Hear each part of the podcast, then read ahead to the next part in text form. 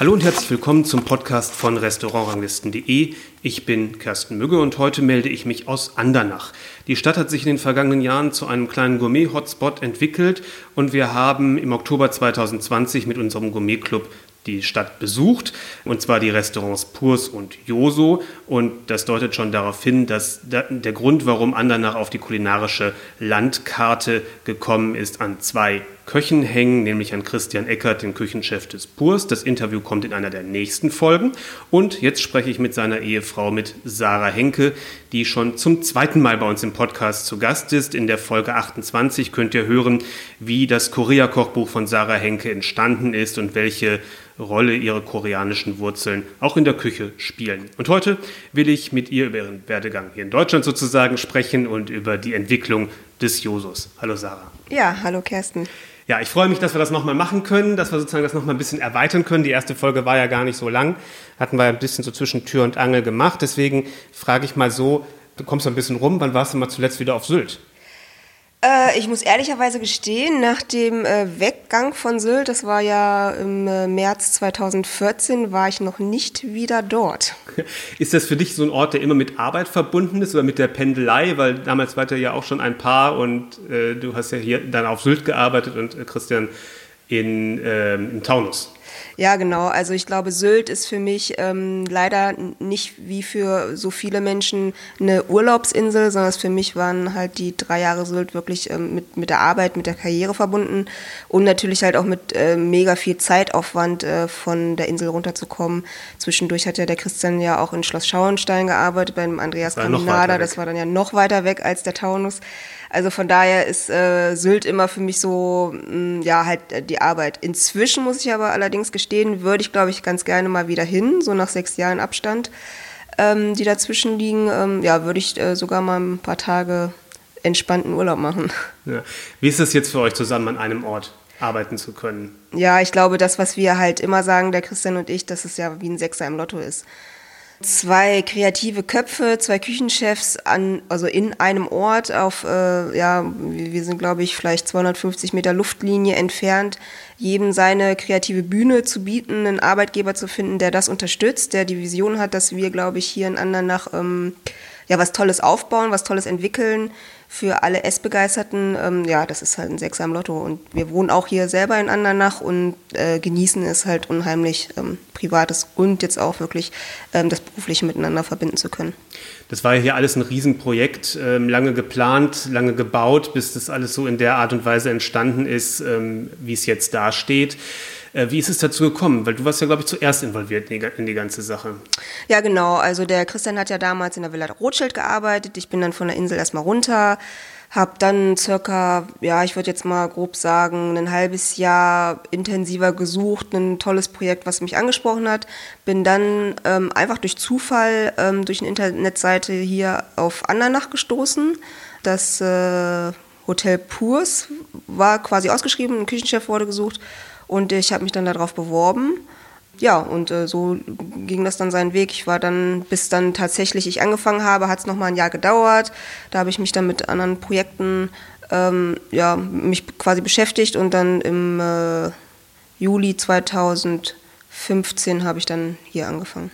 Wie weit war das Projekt schon gediehen zu dem Zeitpunkt, als du hier angefangen hast? Mm, damals, äh, klar, die, wie die Grundrisse sein sollten, das war halt alles schon vorgegeben. Auch die ersten ähm, Küchen, Küchenzeichnungen gab es, aber ich hatte dennoch immer noch die äh, ja, freie Auswahl, wo ordne ich welche Schubladen zum Beispiel an oder wo kommt ein Kühltisch hin, wo sollen die Steckdosen hin, will ich Hängeschränke haben, was für ein Pass soll reingebaut werden, wie die Herdplatten angeordnet werden. Also das war, äh, da hatte ich noch Mitspracherecht. Ja.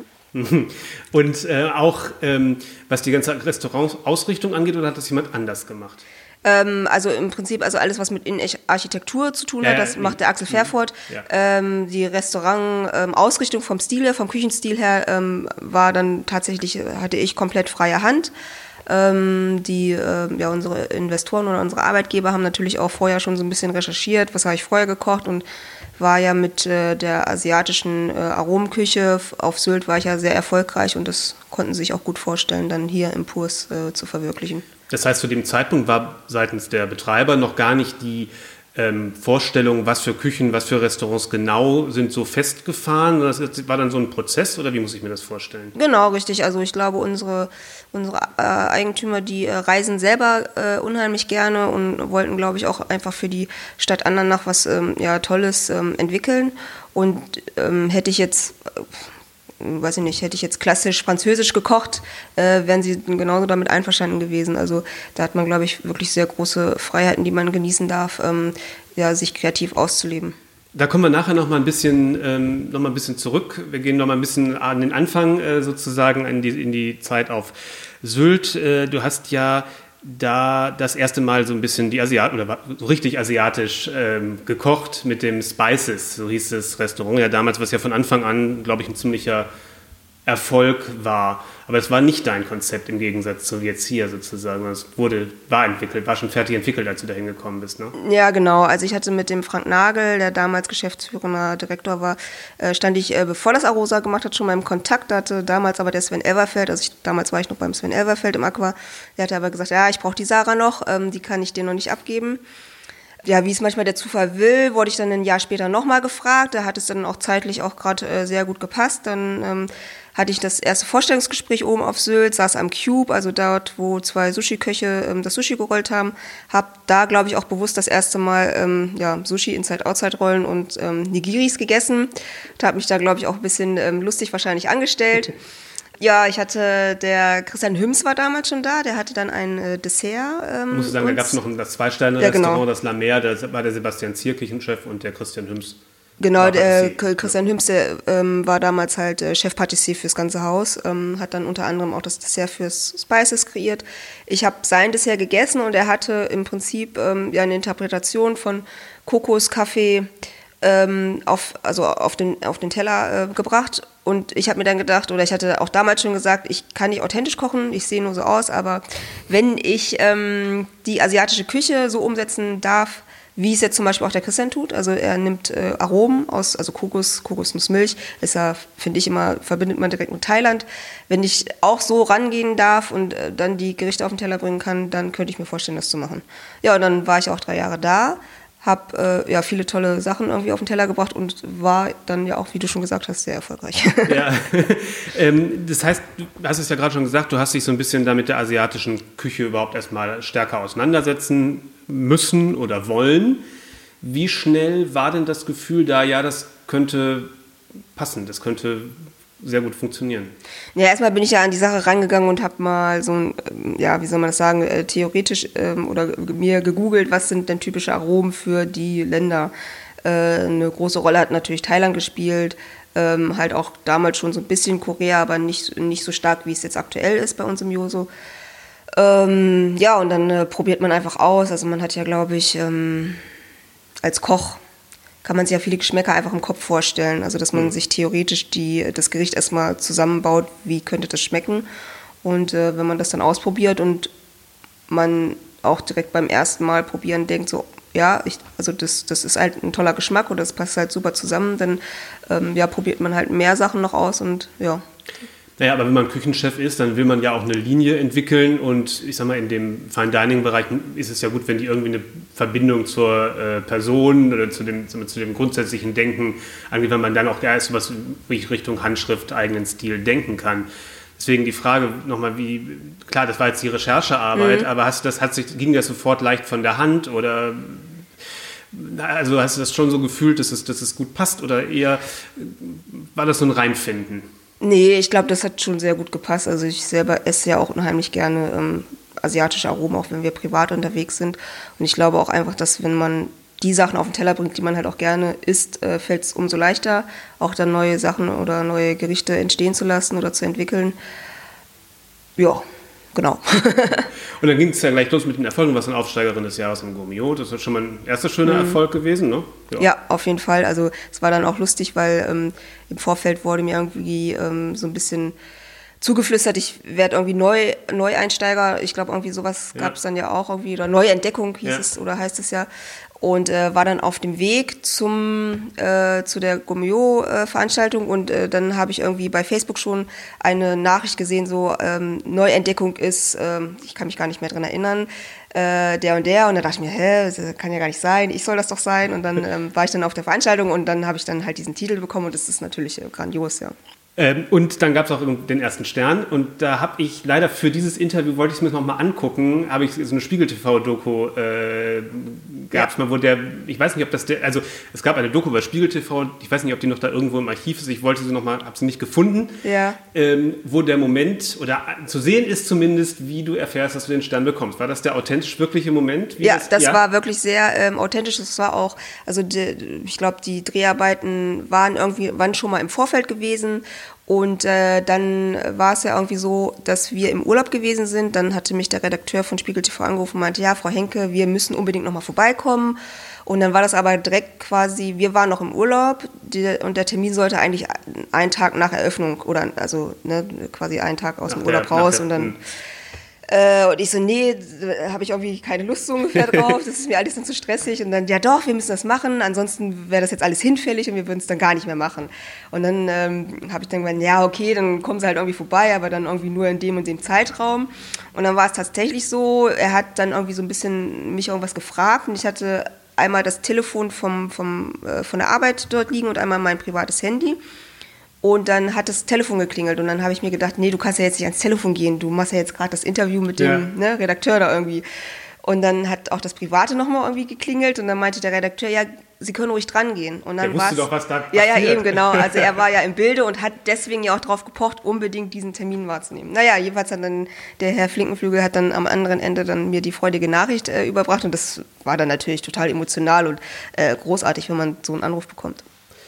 Freust du dich ein bisschen, dass dieser Moment festgehalten ist im Bild, dass man sich das nochmal angucken kann? Ja, ja, äh, total. Also ich glaube, das ist ja äh, in den seltensten Fällen, dass Ich glaub, es direkt nur ein- jemand ich glaub, mit dem Handy ein- da also irgendwie. Ich kenne nur ein Video noch von Kevin Ja. Fehling, wo er den dritten Stern hatte. Das, Ja. das hatte Michelin selber gedreht, glaube ich, für, Ja. ein- für eine Präsentation. Sonst habe ich das noch nie gesehen. Deswegen.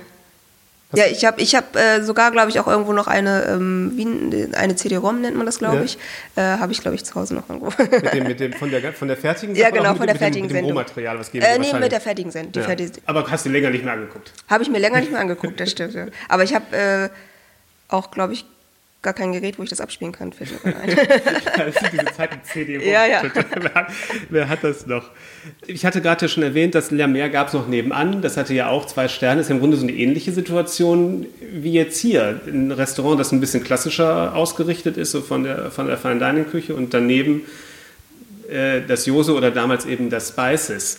Wie war das damit für dich hilfreich oder eher auch schwierig, weil man sich auch irgendwie abgrenzen muss ähm, von, von dem anderen, so neben dann noch ein zweites Fine Dining Restaurant zu haben? Nee, überhaupt nicht. Ich glaube, ähm, wir sind ja eine Urlaubshotellerie ähm, oder äh, ist ja das, äh, das Arosa ja immer noch. Und ich glaube, es ist ja einfach nur ein Mehrwert für den Gast, wenn der, ähm, ich sag jetzt mal, fünf Nächte dort übernachtet und dann wirklich jeden Tag irgendwie eine komplett andere Stilrichtung essen kann. Ne?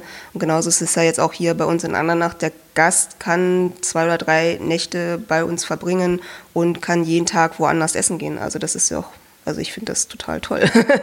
Und dann konntest du daraus auch, oder habt ihr daraus irgendwelche Schlüsse gezogen für die Entwicklung hier, ähm, die verschiedenen Restaurants voneinander zu abzugrenzen konzeptionell? Ähm, ja, als dann, ähm, also ich hatte mich ja damals für das Purs beworben, dann äh, hat man ja ähm, so eine kleine römische Figur gefunden, die Minerva. Dadurch hat sich das ja alles verzögert und ich äh, bin dann ja erstmal in das Joso eingezogen. Wir hatten ähm, einfache Also asiatische. sagen, hier waren archäologische. Ja, genau, Ausgaben. richtig, au- archäologische Ausgrabung. Äh, ich bin dann in ein anderes Gebäude gezogen, dort haben wir erstmal das Joso eröffnet. Dort sollte ich halt erstmal vorübergehend quasi einfache asiatische Küche kochen mit Wokgerichten, Currygerichten etc. Und sobald das Purs fertig ist, sollte ich halt wieder rüberziehen. Also es war dann schon geplant, dass ähm, hier halt so dieses, ähm, ja, man wollte, oder ist das hier eher so dieses ähm, High-End Top Fine Dining stattfinden sollte. Dann das ähm, Ipero mit dem italienischen Konzept. Ja.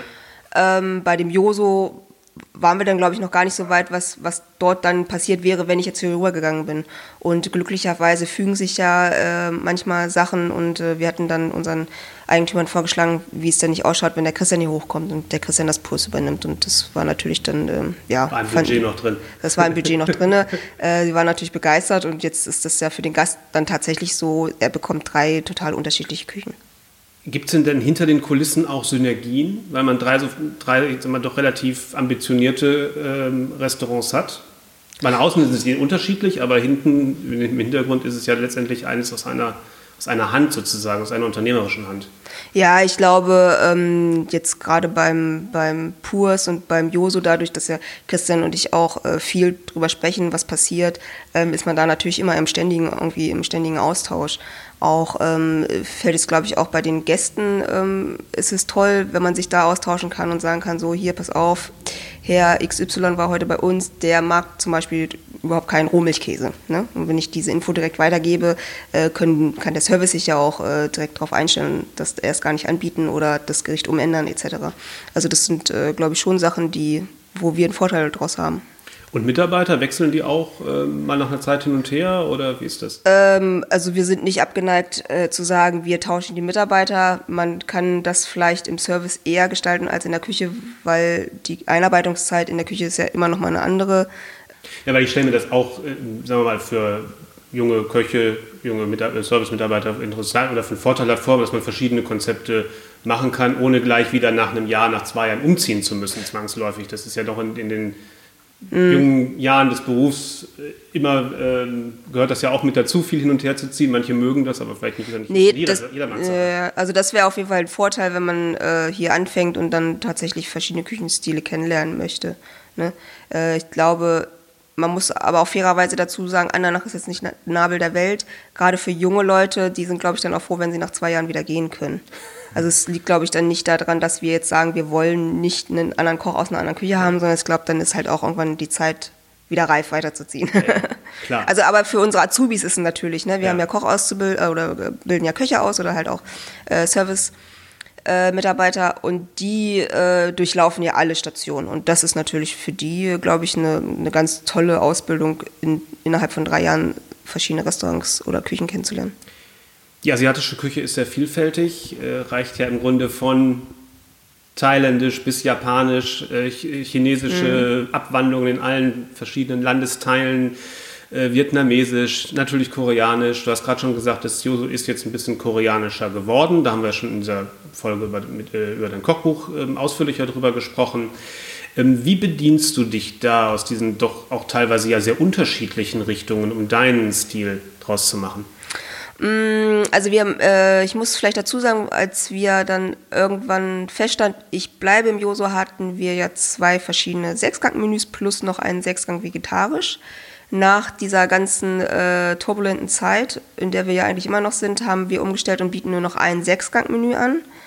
Ähm, äh, und dann noch ein Sechsgang vegetarisch. Das also ich sage jetzt einfach mal, das normale Sechsgang-Menü besteht jetzt aus Gerichten, die koreanische Aromen beinhalten und äh, dann aber auch Aromen aus ganz Asien. Ähm, vorher war das halt so ein bisschen getrennt, da gab es halt das, die Korea-Reise als Sechsgang und halt das Elemente-Menü mhm. als Sechsgang-Menü. Ähm, ja, also für mich ist, glaube ich, total spannend, halt die Eindrücke, die ich damals gesammelt habe, 2018 in Korea, ähm, diese, diese Geschmäcker, die ich auf den Märkten erlebt habe oder halt auch in den Restaurants, ähm, mir irgendwie das, was ich halt noch in Erinnerung habe, was ich halt damals auch ganz toll fand, jetzt halt mit Produkten umzusetzen, die wir halt hier halt aus Deutschland bekommen oder in Deutschland bekommen. Und ich glaube, das ist halt für den Gast äh, auch unheimlich spannend, was ich so als Gästefeedback bekomme, weil es halt teilweise halt auch Aromen oder Kombinationen sind, die nicht so alltäglich sind, also mm, die nicht, nicht so austauschbar sind. Also es gibt ja sicherlich viele asiatische Restaurants, aber dann ist es unabhängig davon, ob ich jetzt in Düsseldorf dorthin gehe oder halt in Berlin den Asiaten besuche. Aber ich glaube, so die Stilrichtung, die wir jetzt im Jo so entwickelt haben, ist schon sehr, ähm, sehr klar definiert. dass das kann halt jetzt irgendwie nur ein Gericht sein, was im Joso serviert wird weil man gar nicht so eine einzelne Länderküche aus dem einzelnen Gericht erkennt? Mm, nee, ähm, äh, sondern es ist einfach, ich glaube, einfach so, wir jetzt einen ganz tollen Weg gefunden haben, diese Schärfe einzubinden. Mhm. Ähm, wir, also es gibt kein Gericht, wo keine Schärfe enthalten ist. ähm, ist es halt immer die Chili verarbeitet, mal weniger, mal mehr. Und ähm, ich glaube, man muss halt auch mutig genug sein, um vielleicht Gerichte draufzubringen auf die Karte, die dann halt auch so diese Würze oder diese Schärfe haben. Aber bei uns ins Joso passt es halt perfekt. Mhm. Asiatische Küche ist bei vielen Menschen sehr beliebt. Es war im Trend, es ist im Trend und es wird mutmaßlich auch im Trend bleiben. Vielleicht verschiebt sich mal von dem einen Land zum anderen. Ich denke mal, Japan, Korea ist im Moment eher so war lange im Kommen, ist noch im Kommen. Gerade Korea ist, mhm. denke ich mal, noch ein bisschen unentdeckter als, als, als Japan. So wird ja auch viel in, sagen wir mal, die klassisch modernisierte Klassik, was die Zutaten angeht, integriert, aber auch was die Aromenwelten integriert. Hm, hast du eine Erklärung dafür, warum das so ein konstanter Trend ist äh, bei den Leuten, bei den Gästen? Ähm, ja, ich glaube, das Einfachste ist, dass wenn der Zuhörer bei uns essen war, kann der das, glaube ich, äh, direkt nachvollziehen, warum. Aber ist natürlich, die asiatische Küche ist generell sehr leicht. Äh, sie ist sehr aromatisch. Ähm, sie macht satt, aber sie übersättigt nicht ähm, was ja einfach auch daran liegt, dass wir benutzen so gut wie keine Butter bei uns im Restaurant, so gut wie keine Sahne, außer vielleicht im Dessertbereich, da können wir nicht ganz drauf verzichten. Aber äh, da, dadurch ist sie halt schon viel leichter und bekömmlicher. Und ich glaube auch immer, was halt äh, dazu oder eine große Rolle spielt, ist, äh, jemand, der schon mal in Asien gewesen ist, ähm, hat ja immer in diesem Zeitpunkt, wo er dieses Essen zu sich nimmt, ist es ja nochmal so eine kleine ja, Erinnerung an dem, was habe ich vielleicht auf dem Streetfood-Markt in Thailand gegessen. Und wenn dann so einzelne Aromen in diesem Gericht drin sind, die einen daran erinnern, ist es ja nochmal ein doppelter Mehrwert für den Gast. Und deshalb gehen wir zum Beispiel auch super gerne halt auch die einfache asiatische Küche essen, um uns einfach dran zurückzuerinnern, wie es damals gewesen ist, ne, unser Thailand-Urlaub. Und dann hatten wir da irgendwie so einen ganz scharfen Kalamaretti-Salat. Und immer wenn wir beim Thailänder einen Kalamaretti-Salat äh, lesen mit äh, Limettenblättern und Zitronengras oder Chili, dann wird er halt bestellt, weil das halt immer noch mal so, so eine kleine Erinnerung ist, so, ah, das hatten wir damals. Aber es gilt ja für andere Länderküchen auch, dass Leute sich da natürlich logisch an Urlaubsreisen erinnern und es fließt ja auch in, sagen wir mal, in den modernen Küchen halt kennt man ja sowieso keine Grenzen, fließt mhm. es ja mit ein, aber ich finde schon, dass das Asiatische immer so besonderen Beliebtheitsgrad hat, auch bei Leuten, die vielleicht noch gar nicht so in Asien waren mhm. oder so. Und wahrscheinlich ist es so, wie du sagst, dass einerseits das Leichte ähm, ein, ein, ein, großer, ein großer Punkt ist, aber auch vielleicht die Aromen, ähm, die ja doch relativ kräftig sind, meistens. Ja. Und, und sie sprechen halt auch meistens immer alle Sinne an. Also es ist genau. jetzt nicht nur süß, sondern es, also man hat ja, also unsere Gerichte bauen sich immer darauf aus, du hast was Süßes, du hast was Salziges, du hast Umami, du hast die Schärfe drin. Oftmals hast du auch ein bisschen was dabei, was ein bisschen bitter, also ne, das ist ja irgendwie so, äh, also es passiert ja jedes Mal was im Mund, wenn du einen, einen Löffel oder einen Bissen zu dir nimmst. Und es wird halt auch nicht langweilig. Mhm. Genau. Und dann basierte dein, dein Menü auf den Elementen. Feuer, Erde, Wasser Luft. und Luft. Genau.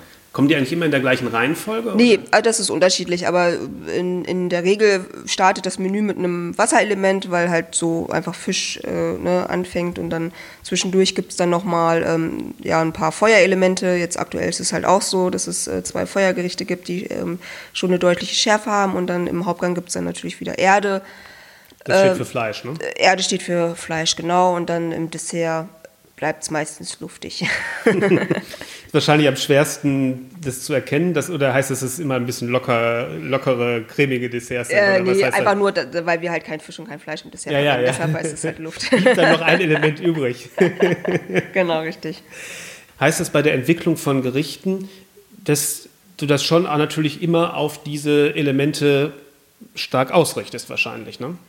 Ähm, ja, obwohl ich glaube, das ist jetzt auch so, so, so automatisch. Also mhm. man hat dann ja, also wenn wir jetzt, ähm, ein Feuergericht kann ja beides sein. Ein Feuergericht kann mit, mit Fleisch sein, was jetzt auch aktuell so ist mit unserem Schweinebauch, oder es kann ein Feuergericht mit Fisch sein, das haben wir jetzt auch aktuell mit Lachs und dem Spicy Fong.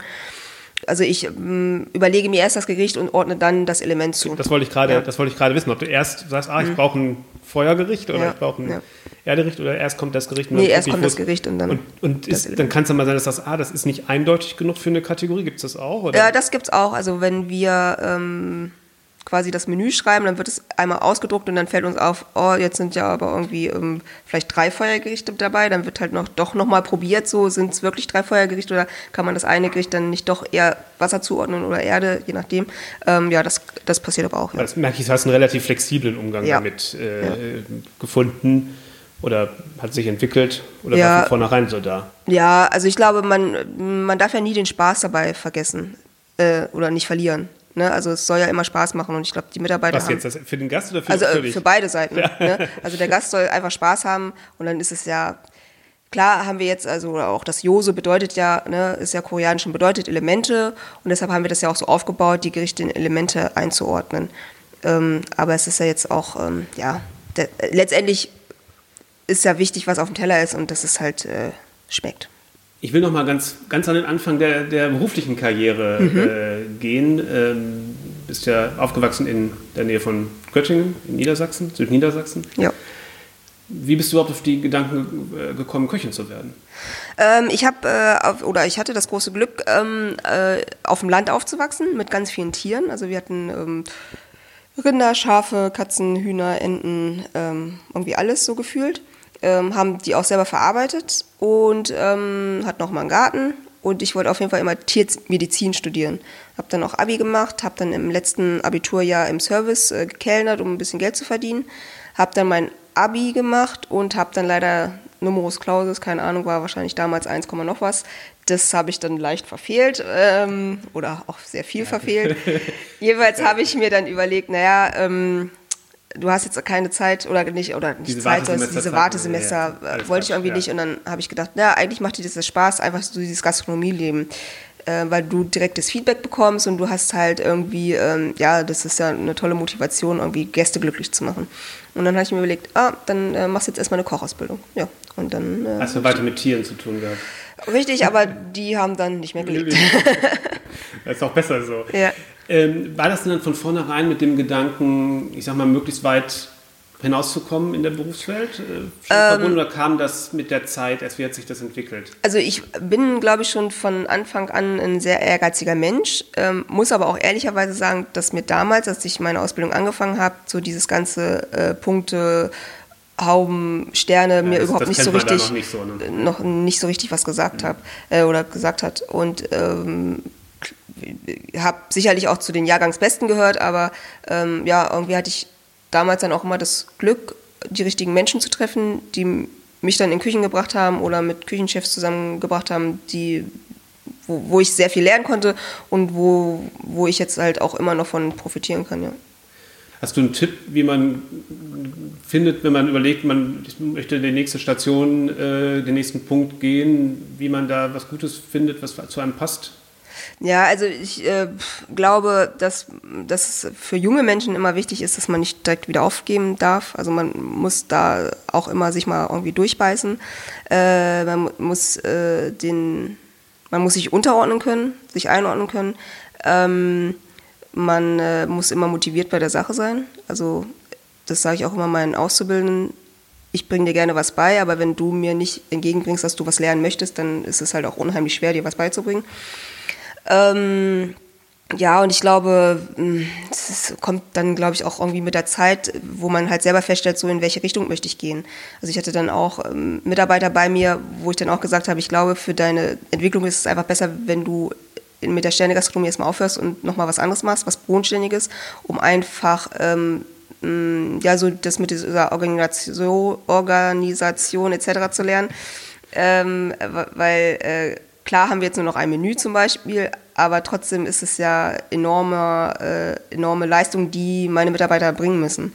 Und ähm, je nach Entwicklungsstand ist es für den einen einfacher, für den anderen schwerer.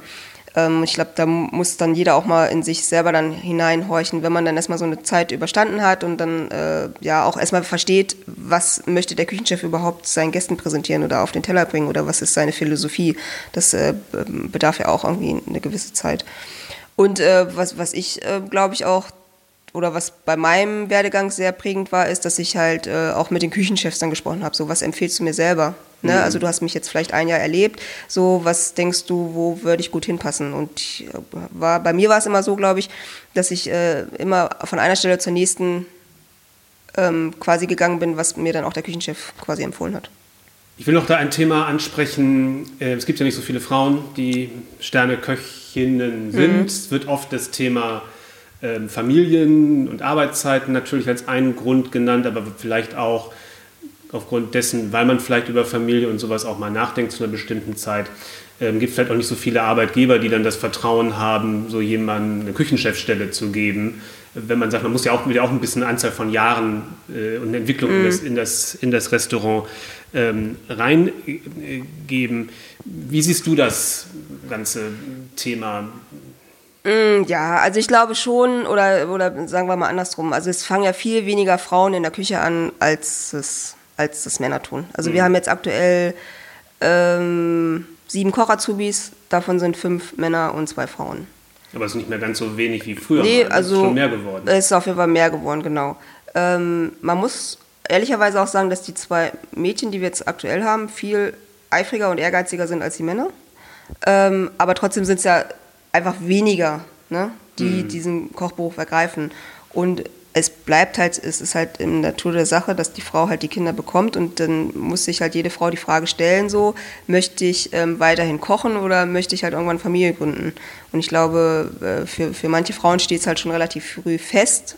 Und das ist natürlich auch gerade in dem ähm, Alter, wo man meistens Küchenchef wird, ich sag mal so Ende 20, Anfang ja, genau, 30, richtig. das ist ja genau der, ja. der, Zeitpunkt, wo viele auch das erste Mal Küchenchef werden. Ja, genau, richtig.